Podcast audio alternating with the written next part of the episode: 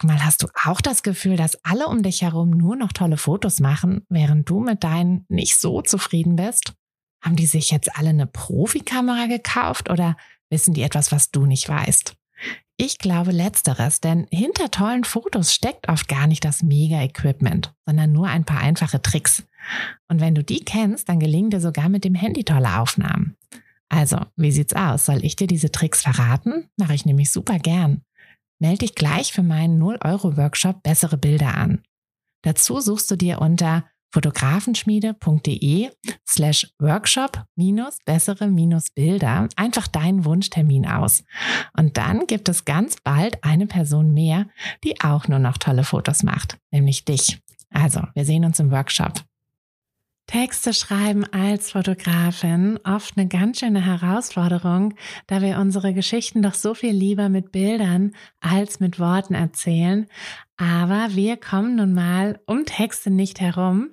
Wir müssen unsere Website texten, wir müssen Texte für Instagram und Co schreiben. Und deshalb habe ich dir heute etwas ganz Besonderes mitgebracht in diesem Podcast, nämlich ein Interview mit der lieben Sabrina. Sabrina von Brandtime Stories wird dir ganz, ganz viele Tipps geben zum Thema Texte schreiben, wie du Texte richtig schreibst, wie du auch deine ja eventuelle Hürde überwindest, dass du glaubst, dass du gar keine Texte schreiben kannst, denn am Ende des Tages können wir alle super Texte schreiben und wir müssen nur wissen, wie es geht.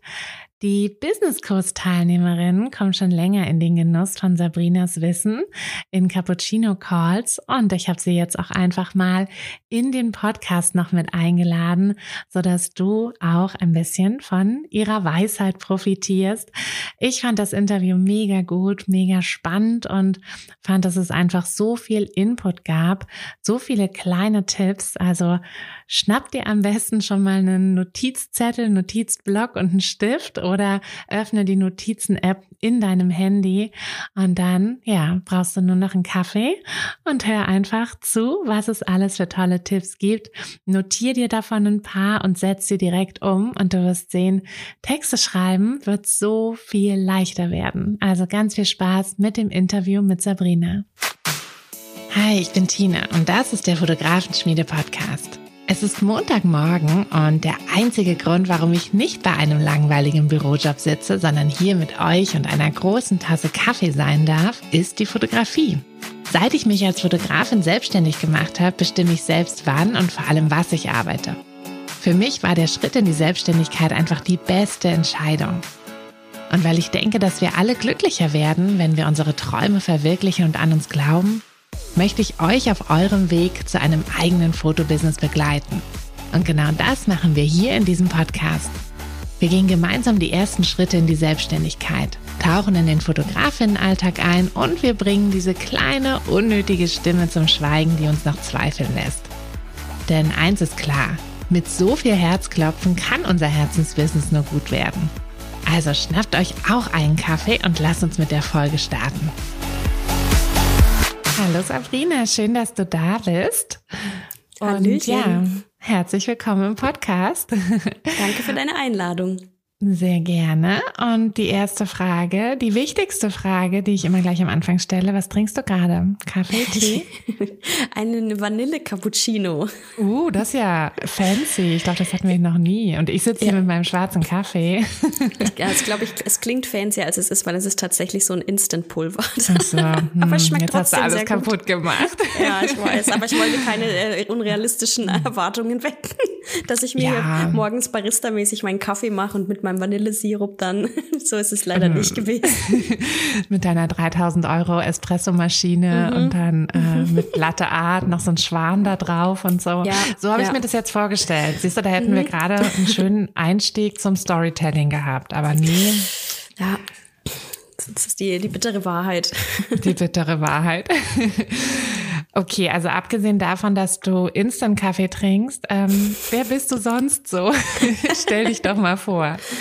Gerne. Also mein Name ist Sabrina, ich bin aus der Nähe von Nürnberg, ich bin 30 Jahre alt und ich bin Freelance-Texterin und Copywriting-Trainerin. Das heißt, ich schreibe einerseits Texte für andere Selbstständige, Verkaufstexte wie Verkaufsseiten, E-Mails Und andererseits kommen andere Selbstständige aus den verschiedensten Branchen in meine Programme und lernen, wie sie selbst die richtigen Worte für ihre Unternehmen finden. Mein Business heißt Brandtime Stories und so heiße ich auch auf Instagram. Und ja, ursprünglich komme ich aus dem Journalismus, also ich komme auch vom Schreiben und mhm. war dann lang in einer Marketingagentur, habe nebenbei auch äh, zwei Fotografie-Businesses aufgebaut und habe ja so alles Leidenschaft für Text und Bild irgendwie dann ein bisschen vereinen können. Kommt mir genau. irgendwie bekannt vor. ja, man rutscht dann so rein und ja, jetzt Jetzt liegt der Fokus aktuell fast ausschließlich aber auf Brandtime Stories. Mhm. Ja, spannend. Ich bin ja da auch in deinem Programm drin, finde das auch sehr schön und äh, wir packen auch auf jeden Fall deine Links in die Show Notes. Also schaut euch auf jeden Fall bei Sabrina um. Aber jetzt erzählst du uns ja auch erstmal noch so ein bisschen was. Und ich finde es auch richtig cool, dass du hier im Podcast bist, denn ich finde, dieses Thema Texte schreiben ist ja für uns Fotografinnen gar nicht so offensichtlich, zumindest im ersten Moment. Da denken wir ja so, ach naja, ne, ich mache ja Bilder. Aber spätestens, wenn ich dann irgendwie mal daran mich setze, meine Website zu bauen oder vielleicht mal eine Caption für einen Instagram-Beitrag schreiben will, merke ich ja so, oh, jetzt äh, müsste da mal irgendwie ein cooler Text kommen. Aber wenn es mir gar nicht liegt, was mache ich da? Mhm. Also das ist ähm, tatsächlich ein, eine Herausforderung, die gerade im Fotografiebereich, wie du sagst, natürlich da ist, weil natürlich verkaufen wir ja unsere Fotos. Ne? Und damit, ne, wir machen uns Gedanken, welches Portfolio nehmen wir auf die Website, welches Bild nehmen wir jetzt mhm. für Instagram, welchen Ausschnitt. Aber das Problem für unsere Kundinnen ist ja, dass es diese Flut an Bildern, diese Massen, ne, wenn die Brautpaare zum Beispiel anfangen, irgendwie auf Pinterest zu suchen oder sich durch Instagram klicken, dann sind die ja komplett überfordert. Und deswegen ist es so wichtig, dass wir auch halt in unseren Texten sehr gut unsere Zielgruppe abholen können. Und wenn man wirklich ganz arge Schwierigkeiten hat, damit loszulegen, dann würde ich immer erstmal bei mir anfangen und bei meiner Zielgruppe. Also überlegen, was unterscheidet denn mich als Fotografin? Und natürlich ist es so, dass man, also ich weiß nicht, wie es äh, in deiner Ecke ist, wenn, wo du gerade zuhörst, liebe Podcast-Hörerin, aber bei mir zum Beispiel ist es eine Ecke, wo es in der Hochzeitfotografie wirklich sehr, sehr viel Wettbewerb gibt. Also es gibt mhm. unfassbar viele tolle Fotografinnen hier, also auch ein super cooles Netzwerk. Ich finde das klasse. Aber natürlich haben die Kundinnen entsprechend ja auch ganz viel Auswahl und Natürlich ähm, ähnelt man sich irgendwo auch mit manchen Kolleginnen im Stil und so weiter. Und deswegen würde ich mich als erstes fragen, was unterscheidet mich denn auch als Mensch und in meiner Arbeitsweise?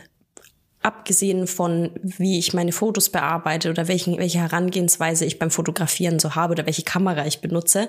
So wenn ich als Mensch, weil als Fotografin arbeiten wir auch ganz, ganz eng natürlich und teilweise in sehr intimen Momenten mit unseren Kundinnen zusammen, mhm. würde ich mich immer fragen, okay, was macht mich denn anders als die anderen? Was ist so meine Persönlichkeit auch, weil das ist ja, Empathie ist ja wichtig, wenn jemanden mhm, den ganzen wichtig. Tag ne, an meiner Seite ist den ganzen ja. Tag, an meiner Hochzeit mich da nackig sieht, wie ich in mein Kleid schlüpfe und weinend am Altar. Also dann muss ich mich schon wohlfühlen. Dann ist es ähm, natürlich wichtig, dass die Bilder hinterher schön sind, aber die können ja auch nur gut werden, wenn die Menschen sich wohlfühlen. Und deswegen mhm. ist diese Persönlichkeit zu zeigen, auch in den Texten, ganz wichtig, weil wir haben ja von uns selber wahrscheinlich irgendwie so ein, vielleicht zwei Fotos von uns auf unserer Website, am besten noch eins natürlich, wo wir eine Kamera in der Hand halten, aber das äh, haben halt viele. Und ähm, das gibt mir aber kein Gefühl, wie die Person als Mensch ist, aber sich trauen zu erzählen, welche, welche Werte vertrete ich, wie, wie kam ich zur Fotografie, welchen Blick habe ich auf den Wert meiner Fotos? Und das in die richtigen Worte zu bringen. Das würde ich als allererstes machen, wirklich mal in die Tiefe zu gehen, zu überlegen, wenn ich jetzt meine Fotos gar nicht herzeigen dürfte, wie könnte ich meine Kundinnen trotzdem von mir überzeugen? Wie könnte ich trotzdem diese Verbindung, diese emotionale herstellen über meine Worte, indem ich meine persönliche Geschichte erzähle, einen ehrlichen Einblick in meine Arbeitsweise gebe, sie auf der Gefühlsebene abhole, und das ist gleich der Punkt zwei, um den ich mich in den Texten dann fokussieren würde. Wer sind eigentlich meine Kundinnen, die ich haben will? Und mhm. was ist denen denn wichtig? Weil das wird so oft ähm, entweder vergessen, nicht mhm. berücksichtigt oder man, ich kenne es von mir selber auch, man nimmt was an, was aber vielleicht gar nicht äh, der Fall ist oder man erwischt nur einen Teil. Ich hatte das ähm, bei mir mal bei der Hochzeitsfotografie. Ich bin halt selber nicht verheiratet, also ich habe noch nie eine Hochzeitsfotografin gebucht. Natürlich weiß ich durch die Zusammenarbeit mit vielen Brautpaaren, was denen wichtig ist. Ich habe mich viel mit denen aus mit meiner Zielgruppe auseinandergesetzt natürlich, aber wirklich kennenlernen tut man die Menschen, wenn man auch aktiv in den Austausch geht. Also zum Beispiel mhm. auch mal ähm, eine Umfrage macht mit vergangenen Brautpaaren oder bei seiner Community auf Instagram oder natürlich aktiv auch Kundenstimmen einholt. Und dann habe ich zum Beispiel erfahren, ein Punkt, den ich nie kommuniziert habe in Vorgesprächen oder auf meiner Website, weil ich gar nicht dran gedacht habe, dass zum Beispiel das eine Brautpaar geschrieben hat, hey, wir fanden es total schön, dass du dass wir dich gar nicht bemerkt haben auf der Hochzeit so wirklich. dann habe ich gedacht, hä? Aber ich bin doch die eine fremde Person mit dem riesigen schwarzen Kasten vor dem Gesicht. Das kann ja, also, äh, das war mir dann gar nicht so bewusst. Erstens, dass ich anscheinend mich trotzdem sehr gut eingefügt habe in die Gastgesellschaft und dass es natürlich dem Brautpaar wichtig ist. Wer will denn schon einen Fotografen, eine Fotografin wie so ein Elefant im Porzellanladen, der dann irgendwie die Stimmung versaut und sagt, ja, jetzt hört mal auf, da euch zu unterhalten, wir müssen jetzt Fotos machen. Also keiner will das natürlich, logisch, aber das so auch mal zu erzählen und zu kommunizieren mhm. und genau dieses Bedürfnis auch anzusprechen, da habe ich gar nicht dran gedacht. Das kam mir erst dadurch, dass ich im Austausch wirklich war mit den Kundinnen und da kann man so viel lernen, weil es ja immer die, der Struggle ist, sprich die Sprache deiner Zielgruppe. Mhm. Aber äh, wie mache ich das? Das machst du am besten, indem du, indem du die wirklich ein bisschen im positiven Sinne stalkst, dich ganz eng mit, mit denen sprichst mhm. und guckst auch zum Beispiel in, in so Braut-Facebook-Gruppen, Beispiel, also wenn wir jetzt mal bei der Hochzeitsfotografie bleiben als Beispiel Mal gucken, was haben denn die so für, ne, was stellen die dort für Fragen? Worüber tauschen die sich aus? Worüber machen die sich vielleicht Sorgen? Was, ähm, was hält die vielleicht zurück, eine Fotografin, eine professionelle zu buchen? Wo, wo kann man sie noch besser sensibilisieren, was für, äh, warum es sich auch lohnt, das Geld in die Hand zu nehmen und das dann mhm. zu kommunizieren? Das ist ein ganz, ganz wichtiger großer Schritt.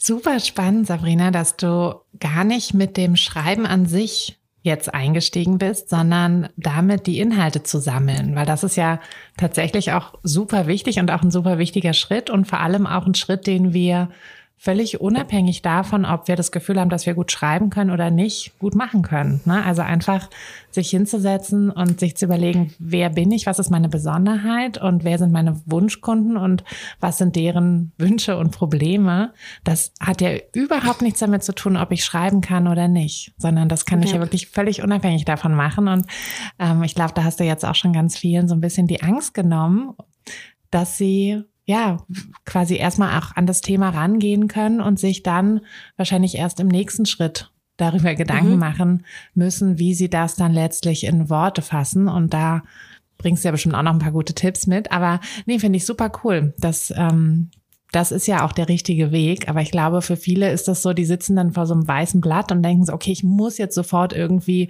den genialen lyrischen Satz oder was auch immer da ähm, zu, äh, zu Papier bringen. Und da, so ist es ja eigentlich gar nicht. Ne? Man, man sammelt ja, ja erstmal.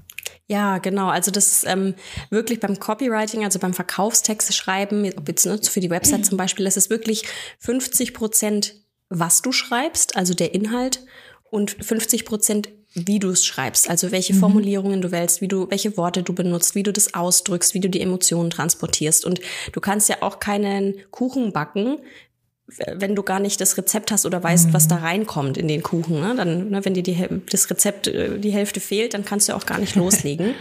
Und so vergleiche ich es auch immer gern mit dem Texte schreiben, weil das sorgt, wenn man nicht die Informationen hat, die man braucht, dann ist es ja ganz logisch, dass ich eine Schreibblockade habe und gar nicht weiß, wie ich anfangen soll. Wenn ich aber mhm. mir vorher Gedanken gemacht habe, okay, in die, auch in kleinen Absätzen dann zu denken und zu sagen, hey, okay, jetzt mal nicht gleich meine ganze Über mich Seite zu schreiben, sondern vielleicht nur diesen kleinen Teaser-Text, der auf der Startseite ist und dorthin führt. Wie könnte ich so in, in, ein paar Zeilen schon mal so ein kleines neugierig machendes Element einfügen, ein bisschen was über mich schreiben und mhm. dann wie beim beim Deutschaufsatz hat man das doch auch früher gemacht, dass man erstmal so eine Stoffsammlung sich geschrieben hat. So alles erstmal so in Stichpunkten, so einen groben Aufriss, eine grobe Gliederung, damit ich dann auch diesen roten Faden habe und nicht irgendwie mit drin starte und habe dann keinen vernünftigen Anfang und finde keinen Schluss. Schluss.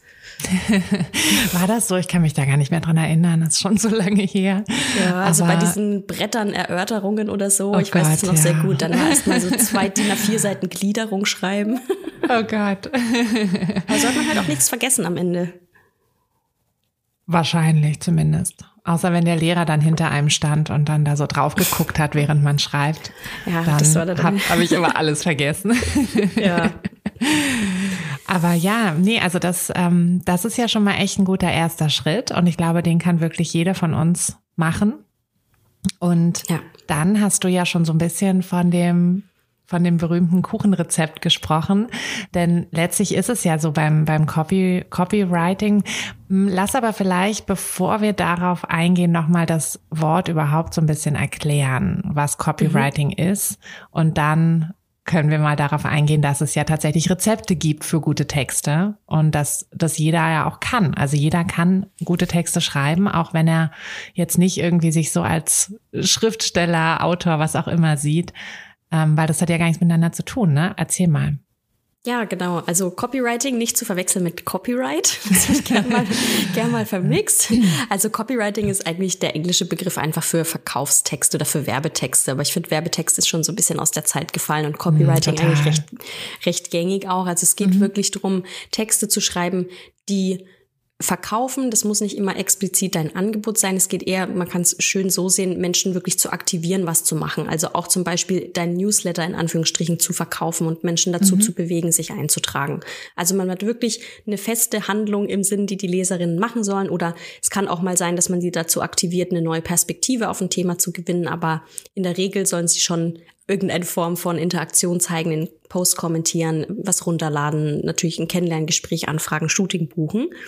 Und vielleicht noch so als Gegenüberstellung, was alle anderen Texte, die jetzt nicht aktiv verkaufen oder direkt, die würden so unter das Thema Content Writing eher fallen. Also wenn ich einen Blogpost schreibe oder einen normalen Instagram-Post, alles, was ähm, mein Content, meine Content-Texte betrifft, ist dafür da, die Menschen für mein Thema zu sensibilisieren, erstmal ihre Aufmerksamkeit zu bekommen, die Verbindung herzustellen, das Vertrauen aufzubauen, was ja nötig ist auch, dass Menschen eine Kaufentscheidung überhaupt treffen. Mhm. Und beim Copywriting ist dann wirklich, die schließt sozusagen daran an. Das ist dann der Moment, ne, wenn die Leute auf der Website sind und jetzt anfragen sollen, das Shooting, das ist dann der Moment, wo Copywriting ins Spiel kommt. Ich glaube, das ist auch sowas, was, was viele gar nicht so auf dem Schirm haben, dass die Website ist halt der Verkäufer, der ja. 24-7 arbeitet für uns. Und ja, Mitarbeiter halt, des Monats. Ja, genau. ähm, ja, und dass, dass man das wirklich eine Website ist, nicht irgendwie so ein, ne, so ein privater Blog, wo man was auch immer draufschreibt, sondern es ist halt tatsächlich zum Verkaufen und mhm. zum, damit die Kunden uns buchen. Also ich glaube, ja. das ist auch, auch eine, ja, wahrscheinlich schon so eine, so eine halbe Mindset-Geschichte, ne, dass, dass man das halt auch als sowas sehen sollte. Auf jeden Fall, weil wenn ich mir eh schon die Mühe mache und mich hinsetze, eine Website zu bauen, zu gestalten, zu betexten, das ist ja unfassbar aufwendig, mhm. dann ist es halt umso wichtiger, sich vorher Gedanken zu machen, ne, was ich am Eingangs gesagt habe. Wenn ich verkaufen will, ist es wichtig, dass ich die richtigen Menschen anspreche, meine Zielgruppe also gut kenne und dass ich mich auch unterscheiden kann von anderen Fotografinnen, die dasselbe anbieten. Mhm. Und diese zwei Dinge, wenn ich vorher weiß, dann kann ich die auch auf die Website draufschreiben, statt irgendwelche 0815 Texte, mhm. von denen die Kundinnen aber dann auch keinen Eindruck von mir haben. Ja, und die dann vor allem wirklich auch, ne, also das ist ja das, das Problem und äh, der Grund, warum wir auch diese Folge machen. Ähm, klar, man kann sich Inspiration holen, wie, wie verrückt, aber am Ende muss es halt wirklich nach einem selbst klingen, so ein Website-Text. Und mhm. da irgendwo abzuschreiben, weil es da irgendwo anders so schön klang, ähm, das wird halt immer nach hinten losgehen, weil dann ja, ist es halt, bin ich das nicht mehr, sondern irgendjemand ja. anders.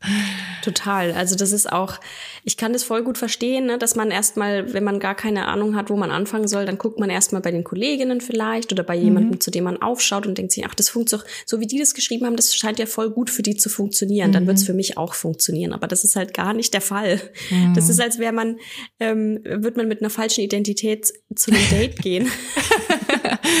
ja, das fliegt dann auch irgendwann auf. ja, und das fühlt sich dann ja auch gar nicht gut an. Und vor allen Dingen, wenn ich mhm. jetzt, ne, angenommen, ich gucke jetzt bei den ähm, Kolleginnen und die sind total äh, sophisticated in ihrer Kommunikation, sehr, sehr klar und zurückhaltend, sehr ähm, hochgestochen vielleicht sogar, weil das zu mhm. denen und ihrer Zielgruppe passt.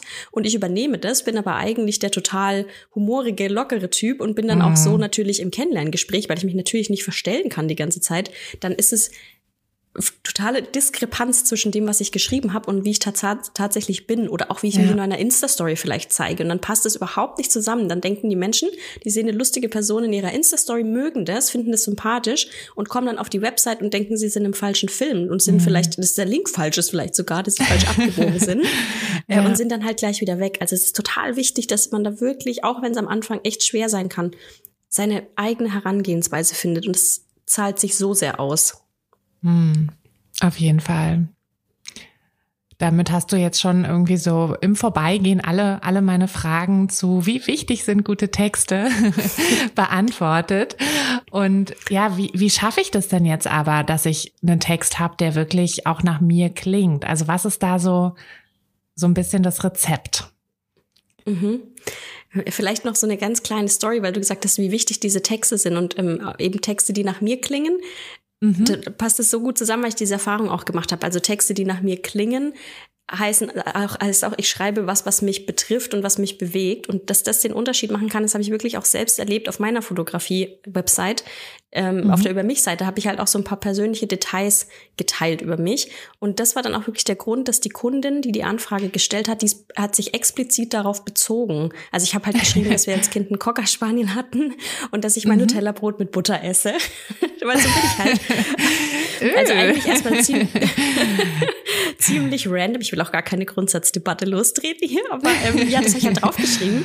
Und äh, weil man ja immer denkt, ja, aber das interessiert doch keinen, das hat doch nichts mit meiner Fotografie zu tun oder dass mhm. ich äh, professionell mit meiner Kamera umgehen kann. Aber genau das Gegenteil ist der Fall. Es sind ja Menschen, die von uns kaufen und bei uns buchen. Und mhm. diese Kundin hat dann wirklich auch, deswegen weiß ich das auch, weil sie es in ihrer Anfrage mehr geschrieben hat und hat gesagt, hey, ich war dann auf deiner Über mich-Seite, übrigens eine der meistgeklickten Seiten auf Websites. Äh, und mhm. dann habe ich das gelesen und dann habe ich mich total wiedergefunden, weil wir hatten als Kind eben auch einen Cocker Spaniel und als ich dann noch gesehen habe, dass du dein Nutella mit Butter isst, dann wusste ich, wir könnten aus einer Familie sein und du musst unsere Familienfotos machen. Wirklich, also ungelogen. Ah, und wie, es, wie witzig, hat dann halt auch ne? gebucht. Ja. Ja? ja? also deswegen unbedingt auch die Persönlichkeit reinbringen und ähm, das in den Texten zu transportieren, die dann nach mir klingen, ist eben sich auch beim Sprechen mal zu beobachten und dann äh, und beim Schreiben zu beobachten, wenn es nicht drauf ankommt, sage ich immer. Also zum Beispiel, wenn mal durchgehen, wie ich so in WhatsApp schreibe, wo ich gar nicht mhm. groß nachdenke, sondern vielleicht mit meinen Mädels gerade schreibe oder selbst mit den Brautpaaren, mit meinem Bestehenden, weil man da gar nicht groß drüber nachdenkt, weil man da kommt es nicht auf was an und deswegen ist man da oft sehr natürlich. Also zum Beispiel zu gucken, hm, wie, ist mein, wie rede ich denn eigentlich Leute an in meinen Texten oder auch in E-Mails? Bin ich Typ, hey Leute, oder bin ich Typ, hallo ihr Lieben? Was ist so meine Art, Leute, Leute zu begrüßen oder auch zu verabschieden? Mhm. Und welche, welche sind so typisch Ich-Begriffe und Formulierungen? Ne? Was sage ich zum Beispiel, wenn ich was toll finde? Sage ich da cool oder geil oder awesome? Was sind so typische Wordings für mich? Und wie ist auch meine, meine Markenstimme? Wie ist der Vibe, wenn ich so spreche? Bin ich, ne, mhm. wie, was ich vorhin gesagt habe, bin ich offen, locker und humorvoll. Dann mache ich vielleicht auch mal einen Wortwitz oder erzähle irgendeine lustige Anekdote, weil das einfach zu mir passt. Oder bin ich sehr klar auf den Punkt und kommuniziere auch so. Oder bin ich sehr, sehr nachdenklich und tiefgründig in meinen Texten. Also nichts davon ist falsch. Im Gegenteil. Es ist immer dann gut, wenn sie es auch beim Lesen dann, und das ist dann der Test, den man macht, wenn ich dann den Text lese und das Gefühl habe, ja, das bin ich. Und dann gebe ich den Text meiner besten Freundin oder meinem Partner, meiner Partnerin und sag, les mal. Und wenn die sagt, hey, das klingt total schräg, so, so, so würdest du doch nie reden, dann wäre es vielleicht der Moment, nochmal drüber zu gehen. Aber wenn es gut anfühlt, dann, dann hat man alles richtig gemacht. Und es schafft man Formulierungen, die man so verwenden würde, mit der Art und Weise, wie ich auch rede. Und das in die Worte einfach zu übertragen, das ist schon der erste essentielle Schritt dahin. Mhm. Auch ein richtig guter Tipp, sich wirklich mal anzuschauen, was man sonst so schreibt, weil ja, da, ne, also da, man, man schreibt ja schon ganz viel und wir, wir, wir, wir schreiben die ganze Zeit Texte. Also warum sollten wir da eigentlich denken, dass wir nicht texten können, ne?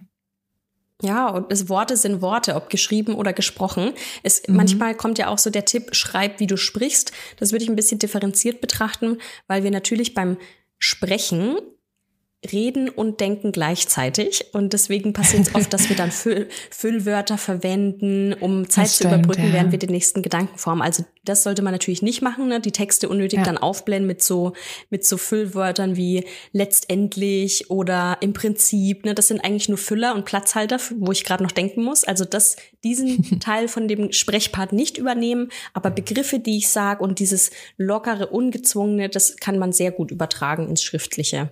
Also auch sich mhm. davon zu lösen, dass wir das jetzt hier wie ein Deutschaufsatz klingen muss oder wie auf dem Amt mit möglichst komplizierten Schachtelsätzen ah. davon einfach lösen. Lieber knackig ja. und einfach. Einfach und vor allem auch eher so aktiv, ne? Also aktiv statt passiv, Verben statt ja. Nomen und so, dass, dass man, dass, ja. dass es sich einfach besser, besser liest, genau.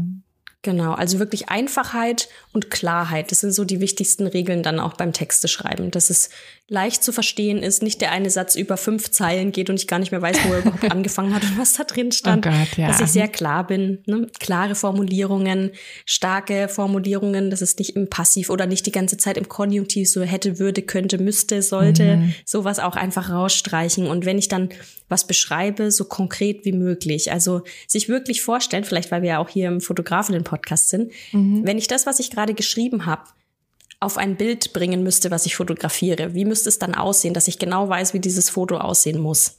Und dann ist es ein Text, der Kopfkino macht. Also zum mhm. Beispiel nicht zu schreiben, ähm, ich sitze mit einem Heißgetränk auf meiner Sitzgelegenheit, sondern zu sagen, ich sitze auf meinem braunen Ledersofa, habe meine getöpferte mhm. Tasse, Lieblingstasse in der Hand und äh, oben schaut schon der Schaum von meinem Latte Macchiato raus, zum Beispiel. Von deinem, was hattest du? Vanille? Ähm, Bei meinem Vanille-Kaffee. Cappuccino. ja, der macht sich nicht ja, so gut da ändert sich ja auch direkt, ne? Wenn wenn du wenn du irgendwie sagst so mein Vanille Frappuccino oder so, da habe ich ein ganz anderes Bild als wenn du mir sagst mein Instant Vanille Kaffee. Also ja. da verändert sich bei mir im Kopf sofort alles. Selbst die Tasse sieht anders aus. Ja, und, total. Und, und ich, ich finde das, ja, das ist echt spannend. Und das, das ist genau das, das, was wir wollen, was du gesagt hast. Ne? Genau dieses, ah, da verändert sich was in meinem Kopf. Das wollen wir ja bei den Leserinnen erreichen. Weil wenn wir so schreiben, statt total oberflächlich und schwammig, dann passiert diese Co-Kreation. Also dann schreibe ich was und die Leute denken mit, die kreieren ein Bild im Kopf. Das sieht dann bei jedem mhm. im Kopf anders aus, auch wenn ich sehr konkret formuliere, aber ne, bei dem einen ist dann die getöpferte Tasse im Kopf grün, bei dem anderen ist die beige und die eine hat einen Henkel, die andere nicht, das ist ja auch egal. Aber was passiert ist dieses, die Leute sind involviert in die Texte. Mhm. Sie sind so ein Teil von dieser Geschichte, die sie gerade lesen. Das ist wie wenn ich einen guten Roman lese. Und deswegen mögen mhm. auch oft äh, so Superfans von Romanen gar nicht, wenn die dann verfilmt werden, weil die einfach eine sehr konkrete Vorstellung in ihrem mhm. Kopf haben von wie die Personen aussehen, wie die Häuser ausschauen. Und das ist dann, das wird so zerstört, dieser Zauber, wenn das dann verfilmt wird, weil das oft dann halt ganz anders, anders ist. ist. Ja, und das stimmt. Genau. Und das ist halt diese Magie, die dann beim Texten passiert. Und dann haben wir genau das geschafft, dass wir im Kopf bleiben und auch ins Herz treffen mit den Texten. Würdest du denn sagen, dass es da ein zu viel gibt? Also, dass ich zu viel beschreiben könnte oder zu konkret werden könnte? Weil ich könnte mir vorstellen, dass jetzt die eine oder andere denkt so, okay, wenn ich jetzt sage, ne, ich trinke hier meinen äh, mein Vanille Frappuccino aus einer rosanen Tasse und kuschel mich auf mein Sofa und jemand anders mag vielleicht kein Rosa oder so. Hast mhm. du da eine Erfahrung, ob das dann eher negativ ist oder ob die Leute, die es nicht betrifft, einfach drüber hinweglesen?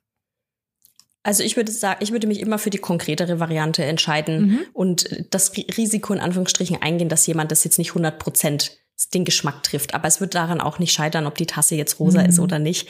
ähm, was aber, also man braucht jetzt nicht jedes, ne? Wie, wie das Fassungsvermögen der Tasse braucht man jetzt nicht beschreiben. Also wirklich nur, nur, Details, die halt relevant, also die für dieses Bild wichtig sind. Aber man mhm. muss, man kann auch einfach so ein bisschen was noch offen lassen, damit die Leute das sozusagen in ihrem Kopf selbst ergänzen können. Zum Beispiel die Farbe der Tasse. Ne, dass die sich dann das selber überlegen, weil wir ihnen nicht alles vorgekaut haben. Das ist dann mhm. dieser Co-Kreationsteil. Also einfach nur dafür sorgen, dass man ein Bild vor Augen überhaupt kreieren kann statt dass es nur an der Oberfläche ist. Und dann muss man nicht bis ins allerletzte Detail gehen.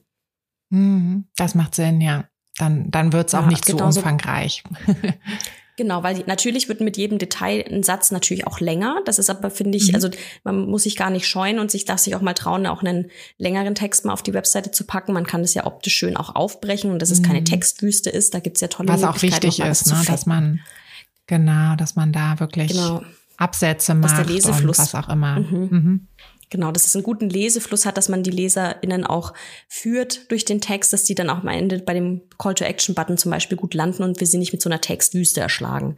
Aber mhm. ähm, ja, deswegen wird jedes Detail oder jede konkrete Beschreibung macht einen Text automatisch länger. Und deswegen ist es wichtig zu sagen, okay, ich habe hier dieses konkrete Bild, aber ich muss jetzt nicht die ganze Szenerie äh, bis ins Letzte beschreiben. Mhm. Aber es macht schon einen Unterschied zu sagen, ähm, statt Kaffee zum Beispiel schwarzer Kaffee oder Cappuccino. Ne? Also das zu, schon konkret zu machen, reicht ja schon vollkommen in dem mhm, Schritt. Das stimmt. Das stimmt. Das heißt, dass ich selber auch quasi versuche, in die Situation mit allen Sinnen einzutauchen, bevor genau. ich sie beschreibe. Also, mhm. also, ich hatte auch zum Beispiel das neulich bei einer ähm, Menti von mir im 1 zu 1 Mentoring, da haben wir ihre Website-Texte komplett gemacht. Die ist auch Hochzeitsfotografin und Videografin. Und ähm, dann mhm. hatte sie eben auch eine Stelle formuliert ähm, und hat irgendwie so geschrieben, so, so sinngemäß, ähm, ich sorge dafür, dass jedes Detail eurer Hochzeit, worüber ihr euch so viele Gedanken vorher gemacht habt, auch auf den Fotos drauf ist. Also natürlich mhm. etwas ein bisschen schöner formuliert, aber das war die Aussage. Und dann habe ich gesagt, statt jedes Detail, da, da entsteht ja kein Bild im Kopf. Das könnte jetzt alles mhm. sein da an dieser Stelle würde ich zum Beispiel konkret schreiben, ne? Ähm, die, die Blumen, und dann würde ich vielleicht konkret eine Blume rausnehmen, ne? Oder die, ähm, die Farbe der Servierten, über die ihr euch Gedanken gemacht habt, ne? Oder mhm. also ich würde konkrete Details nennen, statt einfach mhm. nur Details zu sagen. Äh, ein oder zwei. Und natürlich, ne, wenn ich dann eine konkrete Blumensorte nehme, habe ich natürlich Brautpaare, die dann andere Blumen haben. Aber darauf, darum geht's auch nicht. Es geht nur darum, dass das Bild im Kopf entstehen kann. Und die Personen, die das lesen, die stellen sich automatisch in ihrer Situation dann halt auch vor. Mhm. Das stimmt, da passiert wirklich, also wenn ich das so höre, passiert gar nichts. Und wenn, wenn du dann so konkrete Beispiele mir gibst, dann passiert auch direkt was, dann kommt auch direkt das Bild. Ja, ja oder auch sowas, was ja auch ein Satz ist, der gerne benutzt wird, ne, dass ihr, ähm, dass ihr die, ähm, die Emotionen eurer Liebsten dass ihr die auf den Bildern auch sehen könnt. Da würde ich einfach schreiben, mhm. hey, und ähm, wenn ihr dann die Fotos anschaut, ne, als ihr mit dem Rücken zu euren Gästen in der Kirche standet, dann seht ihr danach erstmal, wie eure Oma in der ersten Reihe sich so die, die Freudenträne heimlich mhm. mit dem Taschentuch aus den Augen wischt. Oder ne, also einfach einen konkreten Moment konstruieren mhm. oder beschreiben, der wirklich dieses Bild im Kopf ähm, erzeugt. Das macht was ganz anderes mit den Leuten, auch wenn das nicht immer 100 Prozent auf jeden zutrifft, aber das, darauf kommt es auch gar nicht an. Mhm. Ja klar, der eine ersetzt dann vielleicht die Oma mit der Tante oder der Mutter oder so im Kopf genau. und hat dann trotzdem aber das ja. Bild, ja. ja. Genau, also ich würde halt auch, nur bei grundsätzlichen, gut. ja, bei grundlegenden Sachen würde ich halt drauf achten. Also ich würde jetzt zum Beispiel, wenn ich, ne, es ist ja auch immer, was ich, was ich zeige an Fotos, ist ja das, was ich auch an Kunden und Anfragen bekomme und genauso was ich schreibe, mhm. spiegelt sich in meinen Anfragen wieder. Und wenn ich jetzt ganz viele Kirchenszenen beschreibe und ich will aber eigentlich gar keine Brautpaare, die kirchlich heiraten, sondern die eine freie Trauung machen, dann wäre das natürlich nicht förderlich. Klar. Das stimmt, ja. Das stimmt. Ja, aber auch, auch wieder ein Tipp, der wirklich völlig unabhängig davon, ob ihr schreiben könnt oder nicht, den könnt ihr umsetzen. Ne? Ihr müsst einfach nur euch ein bisschen tiefer nochmal in die Situation reindenken und euch wirklich auch die Bilder anschauen, was passiert auf den Bildern. Und dann sind das die Sachen, über die ihr erzählen könnt, die ihr, die dann wirklich eure, eure Kunden, eure Brautpaare abholen. Das ist Ein, ja das Tolle an der Fotografie. Wir müssen ja uns gar nichts stimmt. ausdenken, weil wir haben ja die Fotos, wir brauchen ja nur drauf gucken. Das stimmt, ja. Ja, da haben wir wirklich einen großen Vorteil. Mhm. Genau. Gibt es dann noch andere ähm, vielleicht auch so kleinere Tipps oder noch weitere, weitere Zutaten in deinem Geheimrezept ähm, für gute Texte, die du uns verraten kannst? Mhm. Also ähm, wir haben es schon vorhin mal kurz angerissen, wirklich dieses kurz und knackig und da viele sagen, ja, wann ist denn ein Satz ähm, zu lang, wann ist er zu mhm. kurz. So eine kleine Daumenregel, die man, also ein Tipp, wirklich auch die Texte mal laut sich vorzulesen, die man mhm. geschrieben hat und dann zu gucken, schaffe ich den Satz in einem Atemzug, also ohne nochmal Luft holen zu müssen. Wenn ja, dann ist gut. Wenn ich zwischendrin Luft holen muss, dann ist er definitiv zu lang. Dann auch mal zwei Sätze draus machen. Äh, und ja, und damit ein Text lebendig ist, ähm, auch sich mal zu trauen, aus den ähm, Subjekt, Prädikat, Objektkonstruktionen auszubrechen, also diesem Standardsatzaufbau, sich auch mal zu trauen, einen Halbsatz zu machen, mitten im Satz anzufangen, mal ein Ausrufezeichen zu setzen, die Texte ein bisschen lebendig wirken zu lassen. Und ähm, Genau, also das ähm, ne, auch mit einfließen lassen, wie ich auch selber, ne, Stichwort WhatsApp-Nachrichten, wie ich da so schreibe und dass diese Lockerheit dann auch reinkommt und dass ich eben nicht wie ein Aufsatz liest, das wäre wichtig. Ähm, das Kopfkino haben wir schon angesprochen und ähm, Emotionen zu transportieren ist halt ne, ganz wichtig. Dieses, das ist ja auch gerade in, einem, in Fotografie ist ja ein unheimlich gefühlvolles Business auch, ein ganz, äh, eine Mhm. ganz emotionale Leistung, die wir da den Leuten liefern. Und das ist ein, ähm, ein großer Fehler, den viele in ihren Texten machen, dass sie sich zu sehr auf die Fakten als auf die Emotionen konzentrieren. Aber das Mhm. Problem ist, dass wir Menschen, oder nicht Problem, eigentlich ist es spannend, dass wir Menschen ja eigentlich immer so aus dem Bauchgefühl und aus dem Herzen entscheiden, wenn wir was kaufen. Und hinterher begründen wir das dann so ein bisschen rational und sagen, ja, das habe ich aber dringend gebraucht, weil. ähm, und ähm, zum Beispiel, wenn wir jetzt mal hernehmen, dass ich ein Hochzeitsalbum verkaufe, ein Foto oder ein Fotoalbum, egal für welches Shooting. Und das möchte ich auch verkaufen für meine Shooting-Kunden. Und viele konzentrieren sich dann auf diese Fakten. Also wie viele Seiten hat es? Was für ein Material hat der Einband? Wie dick sind die Seiten? Wie lange dauert es, bis das erstellt ist? Und das ist ja gar nicht das, was die Leute im ersten Schritt, wenn die erstmal sich entscheiden müssen, will ich ein Album überhaupt? Das ist gar nicht das, was sie wissen müssen oder was sie interessiert. Das kann man dann, klar, ne, wenn man, wenn die sich entschieden haben, können die natürlich sich aussuchen, ob der Einband jetzt grün oder blau ist und was da draufstehen soll. Aber in dem Moment, wo ich sie erstmal für dieses Thema Album begeistern möchte, muss ich mir überlegen, was für ein Gefühl haben die denn, wenn die diese Bilder in dem Album haben und angucken können. Was ist denn da anders, als wenn sie sie nur auf dem Computer oder auf dem Smartphone haben, wo sie sie halt einmal angucken und dann nie wieder und dann versauert das auf irgendeiner Festplatte? Was für eine Bedeutung hat ein Fotoalbum auch? Also eine Kundin von mir hat es auch generell ihre Fotografie so schön als Familienerbstück bezeichnet. Das fand ich auch ein total schönes Bild, weil das Schönes- ist es ja, ja auch. total.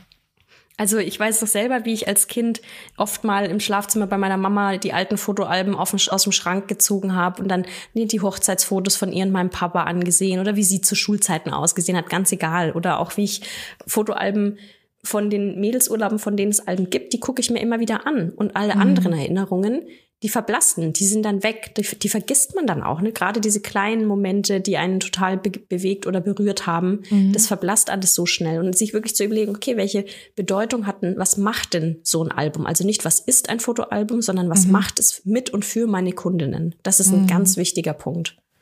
Ich glaube, jetzt hast du auch schon eine ganz gute Überleitung zum Storytelling gegeben, ne? weil im Prinzip erzähle ich ja meinen Kunden in dem Moment eben nicht so, hey, ne, ein Fotoalbum ist dies und das, sondern ich bringe sie in die Situation, in, den, in der sie sich befinden werden, wenn sie sich so ein Fotoalbum anschauen und erzähle dann quasi ihre, ja, doch irgendwo auch schon ihre Geschichte, oder? Genau, ja.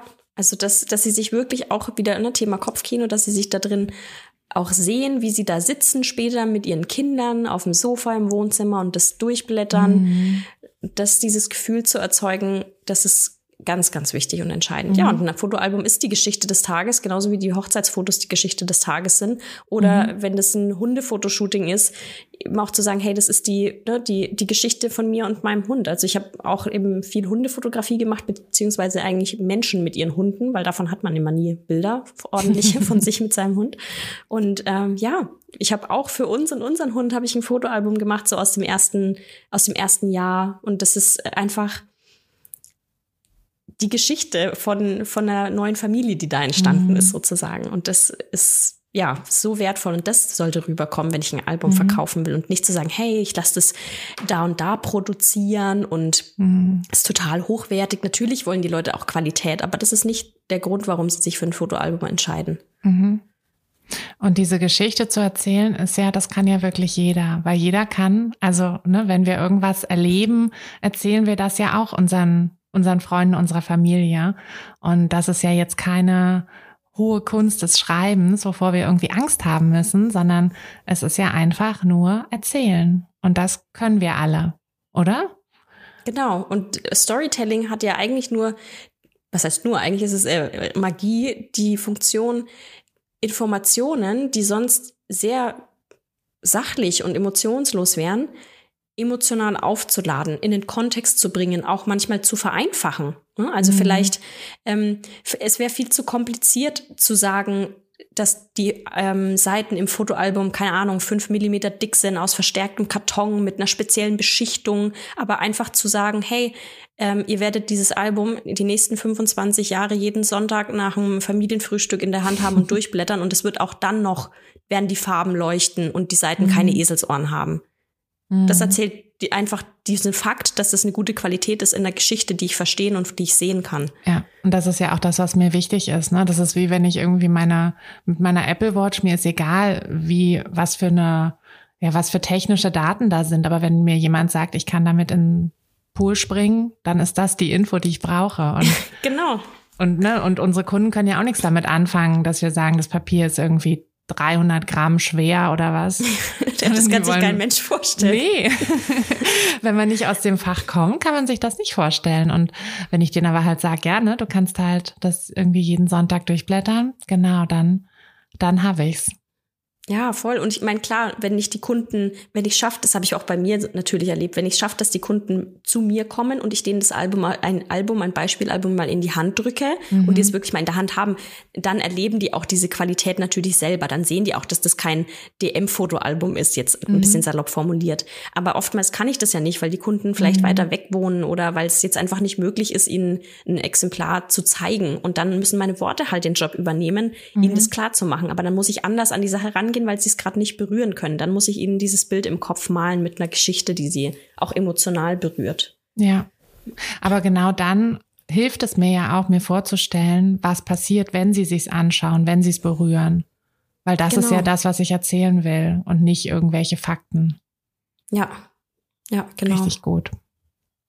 Ich glaube, wir haben schon ganz viel Input gegeben, Sabrina, beziehungsweise du hast ganz viel Input gegeben. Ähm, wollen wir noch mal einmal kurz vielleicht das nochmal so ein bisschen zusammenfassen, dass äh, alle, die jetzt sagen, so, oh ja, ich, ich, ich glaube jetzt, ich kann jetzt wirklich gute Texte schreiben, dass die sich jetzt auch hinsetzen können und direkt mal, ja, den nächsten, den nächsten Text einfach mal probieren. So. Ja, also ich würde wirklich dann mich hinsetzen und überlegen, für wen schreibe ich jetzt diesen Text? Das ist eine ganz wichtige Frage. Wir hatten es vorhin schon von der Zielgruppe, aber Zielgruppe ist auch ähm, weit gefasst bei mir. Ne? Also wenn ich jetzt zum Beispiel einen Instagram-Post verfasse, mir wirklich zu überlegen, welche Person meiner Zielgruppe soll das jetzt lesen? Ist es jemand, der gerade seinen Heiratsantrag bekommen hat und ich schreibe genau über die Gedanken, die diese Person jetzt hat und die Gefühle? Ist es jemand, der schon mitten in den Planungen zum Beispiel steckt? Was wäre auch der nächste Schritt für diese mhm. Person? Denn wir erinnern uns, wir wollen ja die Leute auch aktivieren, was zu machen. Mhm. Das heißt, ich muss mir auch überlegen, was soll denn nach dem Lesen dann passieren? Mhm. Und dafür muss ich die Person gleich am Anfang richtig abholen, sie gut durch den Text führen und dann sagen, hey, und wenn das jetzt für dich passt, dann klick mal hier oder dann buch jetzt mal hier unser kostenloses Kennenlernen oder schau dir mal die Slideshow an oder was auch immer die Person dann halt machen soll. Also hinsetzen und fragen, ne, für, für wen schreibe ich da? Was ist die eine Sache, die die Leute mitnehmen sollen aus dem Text? Was ist das Gefühl, was sie vermitteln sollen? Und was sollen sie danach tun? Also im Prinzip, was sie dann auch also was, was sie dann quasi erleben werden, beziehungsweise was sie bekommen, wenn sie das getan haben. Das ist die genau. Geschichte, die ich, die ich schreibe, ne? Mhm, genau. Und mir halt auch überlegen, wenn ich auf Instagram bin, was möchte ich denn dann? Möchte ich, dass die Leute unter meinem Post kommentieren? Dann muss ich ihnen auch entsprechend die Handlungsaufforderung geben, mhm. schreib mal in die Kommentare, bist du Team A oder ne, bist du Team freie mhm. Trauung oder Team kirchliche Trauung. Damit, mhm. damit ich ihnen auch wirklich explizit, das ist ganz wichtig, den Leuten explizit mhm. zu sagen, was sie jetzt tun müssen. Also viele denken auch ähm, auf ihrer Service-Seite, wo sie das Shooting beschreiben, beschreiben sie das Shooting ganz toll und dann kommen die Leute schon von alleine auf die Idee, jetzt auf die Suche zu gehen, wo auf der Website jetzt das Kontaktformular ist. Nein, wir dürfen ihnen nochmal sagen, klingt alles supi für dich, dann klicke jetzt hier und mach deinen Termin aus oder mhm. lern mich kennen oder was auch immer ich halt machen möchte als nächstes. Also wirklich die Leute nochmal aktiv am Ende ihnen zu sagen, was jetzt zu tun ist, damit mhm. wie sie mhm. das jetzt bekommen können. Das stimmt, das ist ganz wichtig, weil irgendwie, das ist aber auch was, was wir wirklich immer vergessen, ne? Dass, äh, dass man irgendwie denkt, so, ah, ich will jetzt nicht so aufdringlich sein, aber es ist gar nicht aufdringlich, es ist einfach nur hilfreich. Und ja. das müssen wir machen. Richtig gut, Sabrina. Also ich glaube, da setzen sich jetzt hoffentlich ganz viele Mädels, setzt euch ran, ähm, schreibt einen Text, schreibt vielleicht euren Über mich Text nochmal neu oder ähm, ja, setzt euch einfach mal in Ruhe an den nächsten Instagram-Beitrag und nehmt die ganzen Tipps von Sabrina mit. Und wenn ihr noch mehr Tipps braucht, dann schaut euch auf jeden Fall auf Sabrinas Seiten um. Da gibt es nämlich noch ganz viel mehr Tipps und ich kann es auch nur wärmstens ans Herz legen, ähm, ja, da einfach mal ein bisschen tiefer reinzugehen. Danke, Sabrina. Danke, dass du uns so viel, so viel mitgegeben hast und auch so, ja, so inspirierende Tipps gegeben hast, die wir da jetzt, glaube ich, richtig gut umsetzen können. Sehr gern, hat mich mega gefreut. Und wie gesagt, ich bin ja auch noch tief in dem Thema Fotografie verwurzelt. Also deswegen war es besonders schön, heute hier zu Gast sein zu dürfen. Super. Dann trink deinen Instant-Kaffee noch aus. Das wird mir jetzt ewig nachhängen. Ja, ich fürchte auch. Du bist die mit dem Instant-Kaffee und äh, der, der Butter unter der Nutella. Ja, aber schau, du hast es dir gemerkt. Hm, immerhin. Danke, Sabrina, danke und ja, tschüss an alle und bis, bis nächste Woche. Hey du, Fotografin, hast du dich schon auf die Warteliste für die nächste Business-Kursklasse gesetzt? Nein? Weil du noch keine Fotografin bist oder weil du keine sein möchtest? Weißt du, was ich glaube? Dass du schon viel weiter bist, als du vielleicht denkst und dass du nur noch etwas Hilfe bei den konkreten Schritten in dein Fotobusiness brauchst und jemanden, der dich unterstützt und dir bei Fragen und Problemen weiterhilft. Genau das also, was du im Businesskurs bekommst. Deshalb setz dich am besten gleich auf die Warteliste unter fotografenschmiede.de slash business-kurs. Und dann verwandeln wir bald gemeinsam dein Herzklopfen für die Fotografie in dein Herzensbusiness. Denn dafür bist du doch hier, oder?